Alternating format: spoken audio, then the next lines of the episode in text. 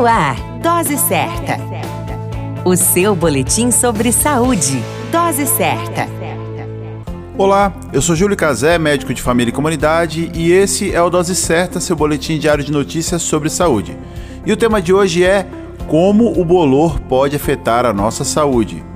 O surgimento do bolor, aquele conhecido como fungo e mofo, basicamente ocorre através da ausência de arejamento adequado e de presença de umidade e falta de luz.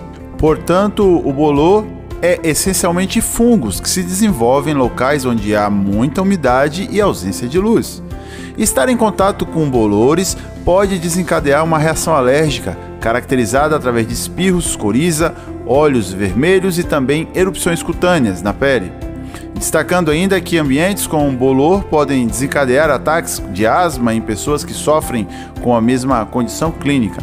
Manter os ambientes ventilados e bem iluminados, além de evitar o excesso de umidade nos ambientes, são medidas essenciais para evitarmos o desenvolvimento de bolor ou mofo, assegurando que não sejamos expostos aos fungos responsáveis pelo surgimento do chamado bolor.